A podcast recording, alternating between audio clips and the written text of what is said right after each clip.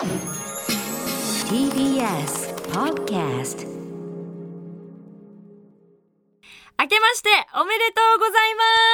す。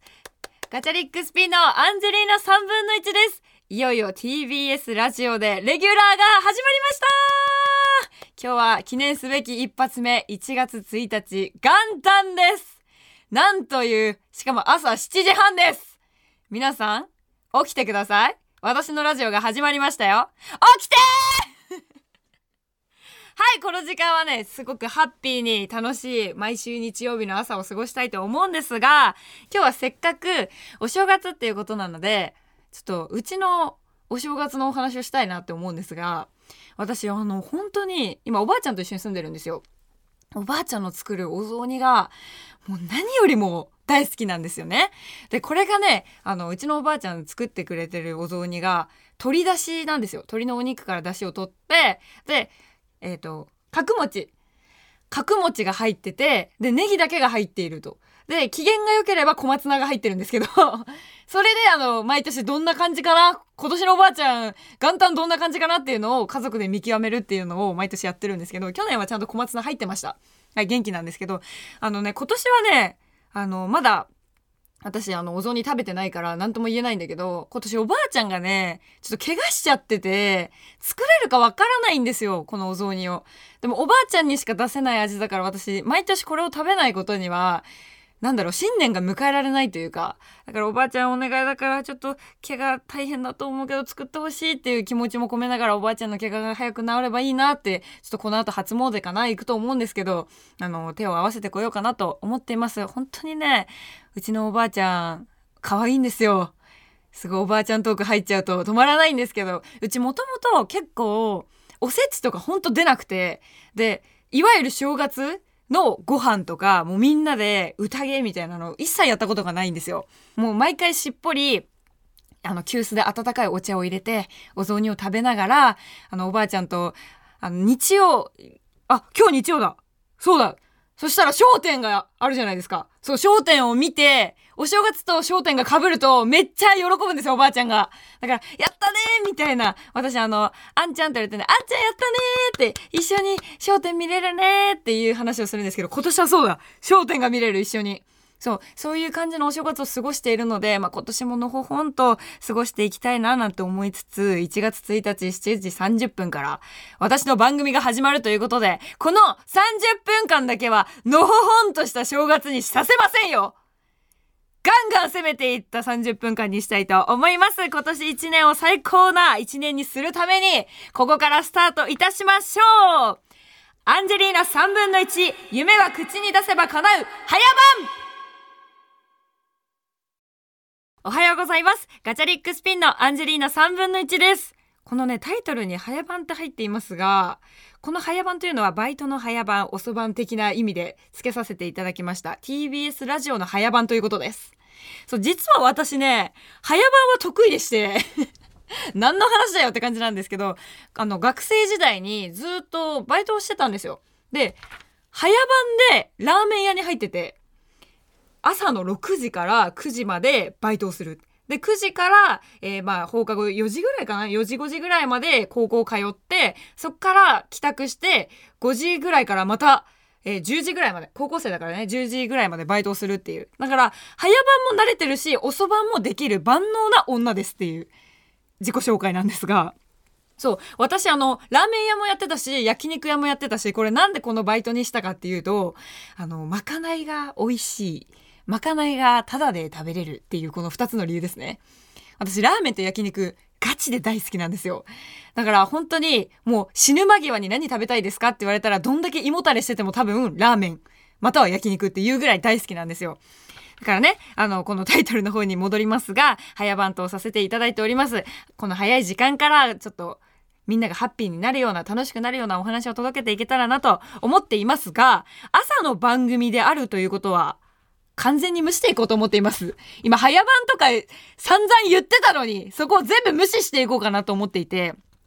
私、バンドやってるので、ガチャリックスピンというガールズバンドやってるので、この30分間は超絶にエモいロックな30分間にしたいなと思っています。なので朝からガンガンロックかけますし、ガンガンなんかこう、ドスの効いた話とかもしようかなって思うし、なんならいつか二日酔いとかで来るのかなみたいな、そんなノリで私のままでお届けしたいのこの朝はっていう感じで思っております。どうぞ皆さん近所迷惑にならない範囲で、ラジオのボリュームをぐーんと上げて、爆音でお聴きくださいということで、もう早速、バンドの話が出ました。ロックの話が出たということなので、私がマイクパフォーマーを務めるバンド、もうマイクパフォーマーってなんだよと思う人もいると思うので、この後自己紹介しますね、ちゃんと。えー、マイクパフォーマーを務めるバンドガチャリックスピンの楽曲を聴いてください。マインドセット。マイクパフォーマーアンジェリーナ3分の1、ボーカル、花、ベース、F チョッパー子が、ギター、友蔵、キーボード、オレオ、レオナ、ドラム、ユリ、この6人からなるガールズバンドガチャリックスピンでマインドセットでした。アンジェリーナ3分の1、夢は口に出せば叶う。改めまして、アンジェリーナ3分の1です。3分の1、アンジェリーナ3分の1でございます 下手な選挙放送みたいになっちゃったんですけど、これ何回もちょっと言っていきたいなって思うんですね。TBS ラジオでレギュラーをさせてもらうのは本当に初めてだし、この時間なので多分初めましての方もたくさんいると思うんですよ。今日はぜひ名前だけでも覚えて帰ってほしいというお尻についてる3分の1の由来っていうのは、お父さんが日本人で、お母さんがスペインとフィリピンの血が入ってるんですよ。3カ国の血が1つずつ入っていますよっていう意味の3分の1です。アンジェリーナは海外の本名なんですよ。海外ネームのね。そう、それでアンジェリーナ3分の1っていう名前になっていまして、私見た目がめちゃくちゃビビッとピンクカラーの髪の毛でして、たまにね、サンデージャポンとかも出させていただいていまして、ピンクなド派手なやつがいたら、それ、私ですで、私、アンジェリーナ3分の1っていう名前ではあるんですが、みんなからアンジーって呼ばれてるので、アンジーで覚えてもらえたら嬉しいです。今日はですね、ちょっと聞いていただきました、ガチャリックスピンの楽曲、マインドセット。かっこいいでしょ？あれうちのバンドなんですけど、私あの、加入したのが17歳の頃で、今、なんと21歳なんですよ。で、あの、バンド自体はもう私が加入した17歳の時に10周年を迎えるバンドだったので、実は同じメンバー、私と年は近くありません。あの、ウィキペディアで調べてもらうともう出てくる世の中になっているので、これ以上は何も言わないんですが、結構離れてるんですね、お姉さんたちと。そう。なので、あの、私がその後から加入してきて、えー、今このガチャリックスピン6人組の携帯でやっております。ちょっとバンドの話もおいおいしたいと思うんですが、今日はちょっと生まれてからのこと、まいろいろアンジーっていう人間を知ってもらいたいなっていう30分間にしていきたいと思っているので、ちょっと自己紹介をさせてください。私は2001年12月25日生まれ、クリスマス生まれなんですよ。えー、で、下町出身です。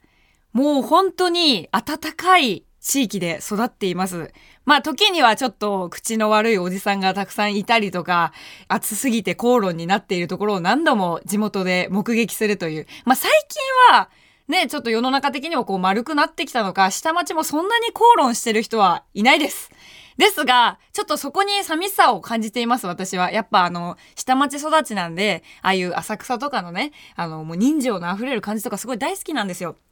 なので、ちょっとこの文化はやっぱ絶やしてほしくないな、みたいな思いながら最近も、あの、大好きな地元から離れられず、下町でずっと暮らしているんですが、そう、ということで私、今21歳なんですよ。つい、最近、えー、20歳を超えまして、21歳になりました。そんな私はですね、まあずっと下町で育ってて、まあお父さんとかお母さんとかにすごいやっぱ音楽の英才教育というのをさせてもらっていて、もうちっちゃい時から本当に何が流れてたかな？子守歌で円矢が流れてたりとか、あとお父さんとお風呂入ると必ずもう奥田民生さん、もうユニコーンさんとか、プリンセスプリンセスさんをもうずっと歌われるという、うるさい声でね。そんな風な幼少期をずっと過ごしていたので、やっぱ音楽にずっと触れて過ごしてきたっていうのもあって今音楽をやらせてもらってるんですけど、そのうちの今お父さんの話が出ましたがうちのお父さん実は私が中学校1年生の時に亡くなってしまっていてでまあ私すごいお父さんっ子だったんですよ。お父さん子のおばあちゃん子でもうとにかく大好きすぎてもう誰に紹介するにも私のお父さん以上にかっこいい人なんて見たことがないって絶対に言うぐらいもうお父さん大好きだったんですよ。で、やっぱ娘とお父さんっていう関係になるとさ、すごい仲がいいか、すごい仲が悪いかのどっちか極端になっちゃうことって結構あると思うんですけど、私その亡くなるギリギリまでずっと一緒にお風呂とかも入ってましたね。もうほんとそれぐらい仲良くて、多分今でもお父さんが生きてたら全然二人でこう手とか繋いでお出かけとかしてたと思うし、まあ実際はわかんないよ。本当に生きてたらもしかしたらめっちゃ嫌いになってるかもしれないっていうそういう可能性もあったんですけど、もうそれぐらい本当にお父さん大好きで、でまあその大好きっていうのがあったからこそ、そのお父さんから結構受ける影響っていうのがめちゃくちゃ大きかったんですね。音楽とかもそうだし、あとなんか好きなものだったりとか、あと今はもう21歳なので、そのお父さんが好きだったお酒とかを飲むのがやっぱすごい一番至福のひとときだったりとか、で私最近その、なんだろう、生い立ちとはまたちょっと離れちゃうんですけど、やっとお父さんが言ってる言葉が一つ分かったことがあって、なんかお父さんって毎回ご飯とか食べた後とかに、その友達と同士とかでバイバイとかするときに、いやー、この時間が続けばいいのにな酔っ払ってる時間が一番楽しいのになっていう一言を言ってたんですよ。で、まだお父さんが生きてたのって私中学校1年生になるぐらいまでだから、まだなんか幼い娘からしたら、もうお酒臭いお父さんの最悪なんですよ。くっせえなと思いながら、酔っ払って帰ってくんなとか思いながらいつも思ってたんですけど、なんか私も最近こうお酒を飲むようになって、で、まあ言ってもまだちょっとコロナ禍なんであんま友達とかとは飲めたりしてなくて、事務所の、うちの事務所の社長とかと飲みに行ったりとかするんですけど、やっぱり帰り際にすごいお父さんの血を引いてるのか、寂しくなります、すごく。人と離れるのが。はい。そんな、なんか、えっ、ー、と、今、こうおばあちゃん子っていう話もさせてもらったんですが、お父さんが亡くなってからは、お父さん方のおばあちゃんと今一緒に住んでて、あの、冒頭でもお雑煮の話とかしたんだけど、あの、本当に、今は、あの、お父さんが残していってくれたっていう言い方はちょっとおかしいんだけど、おばあちゃんが一番私にとってすごい大事な人で、おばあちゃん大事にしたいなって、お母さんとおばあちゃんのことを大事にして、こう、自分の夢を叶えていく姿をおばあちゃんとお母さんにたくさん見せていきたいなっていうのが今一番目標にしていることで、そう、夢っていう部分の話になるんですけど、私の夢は、先ほど流させていただいた自分たちのバンドガチャリックスピンの音楽をたくさんの人に届けるっていうのが夢なんですよ。そんなこんなで今ちょっとあの中学校ぐらいまでのお話をさせてもらったんですけど私中学校入ってからね実はちょっと不良とかじゃないんですけど不登校になってしまうんですよ。で、これもちょっと理由があってお父さんが亡くなったってお話をしたんですけど、お父さんがちょっと亡くなってから私本当に一番人生の中で突き動かされた人ってお父さん以上の人いなくて、で、なんかその人がやっぱいなくなってしまったっていうので、結構心を閉ざしてしまうモードに入ってしまったんですね。で、結構中学校3年間はあんまりうまく人とコミュニケーションが取れなかったりとか、自分の思いも言えなかったりとか、あと感情が全然出せない。泣くこともない。怒ることもない。この中学校もう通えてないっていう時期はあったんですけど、でもやっぱり、そのお父さんと一緒に交わした夢のお話とかもたくさんあったし、お父さんと約束した夢っていうのがあったんですよ。それは表現者になることっていうのがずっと心の中にあって、で、お父さんにもそれは言われたんだけど、表現者だになりたいっていう夢を持つのはすごいことだから、それに対してどんな表現者でもいいと思うんだよって。ただ人の心に残るような存在であってほしいっていうことを言われたことがあって、だから私、今まで結構女優さんとか映像系のそのお芝居とかをしていきたいなって思ってたんですけどなんかお父さんが亡くなってからはお父さんとの思い出の曲を聴くたびにやっぱり思い出が蘇る。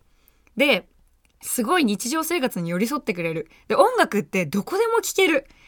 ちょっと寂しくなった時に力欲しいなって思った時に本音って音楽の中にたくさん詰まってたんですよ。だから中学校3年間過ごしていく中で私すごいやっぱ音楽しかないって思って自分の中で音楽やりたいって思ったところから私の夢は音楽の表現者になるっていうのが夢になったんですよ。で、そこから中学校を卒業して高校に入るタイミングでその音楽をがっつりやっていくぞっていう気持ちで入るんですが、うちの家庭は本当にもう貧乏で 貧乏なんですよ。これ言い回しあんま良くないかもしれないんですけど、なんか、あんまり裕福な家庭ではなかったんですね。だから、高校も通いたいって言って、もちろん音楽やりたいってなると、都立とかだとさ、やっぱ、なかなかこう、ね、自由が利かないというか、音楽、ばっかやってたらダメだし、勉強もちゃんとやんなきゃいけない。学校もちゃんと通わなきゃいけない。まあ、学校通ってる以上通わなきゃいけないのは当たり前なんだけど、でも私的には音楽を絶対やりたいから、なんか、音楽に特化した、まあ、特化したっていうか、音楽がやりやすい環境の学校に行きたいっていうので、私立を選んだんですよ。ところが、うちの家では私立の学費を払うお金はないって言われてお母さんに きっぱりと、ちょっとお母さんこの学校進路にしたいんだけどっていう話をしたら、え、何それ？都立私立？って言われて、私立なんだよね？って言ったら、うん、私立はうち入れるお金ないって言われて。やばい！このままだと進学先がない！ちょっとバカすぎてしかもなんか都立もヤンキーが通うような高校しか行けなかったんですよ、偏差値的に。えやばいと思って、これはちょっとどうしようどうしようと思って、でも自分の夢を叶えるためには、自分の目標を達成するには、もう自分が動かなきゃいけないっていうスイッチがバンって切り替わったんですよ。もう中3卒業する間際に。だから私はこの高校を受けますと。でも、お金に関してはちょっと初めの方はもちろん、払いきれない部分もあるから、助けてもらうけど必ずこのお金は全部私が返しますって言って、高校入ったと同時にバイトを始めます。それがさっき話した早番おそばにつながるんですが、ラーメン屋と焼肉屋のバイトを始めました。もうすぐに4月入った瞬間にできるように始めて、で、掛け持ちをして、で、やっぱ上限ってあるんだよね。バイトって8万までしか高校生は稼いじゃいけない。だから、8万以上稼ぎたいなら掛け持ちをしなきゃいけない。で、私はもう学校以外の時間は全部、そのまあもちろん音楽が好きだったから、ライブに行く以外は全部バイトに当ててたの。だから普通の高校生が働くバイトのお金より全然入ってきてたんですよ。そう。だからどっちも焼肉屋とラーメン屋掛け持ちして、で、朝9時から登校だから、もうこれ冒頭にも言ったんですけど、6時から9時の間、朝の、この間に仕込みをまずするんですね。ラーメン屋で。で、その仕込みって何すんのって感じじゃない？高校1年生が入って仕込みなんて何すんのって思うと思うんだけど、私がっつりチャーシュー作ってたし、スープ作ってたし、メンマの味付けとかしてたし、なんなら味玉とかめっちゃ上手だし作んの。本当にガチラーメン屋の仕込みしてたんですよ。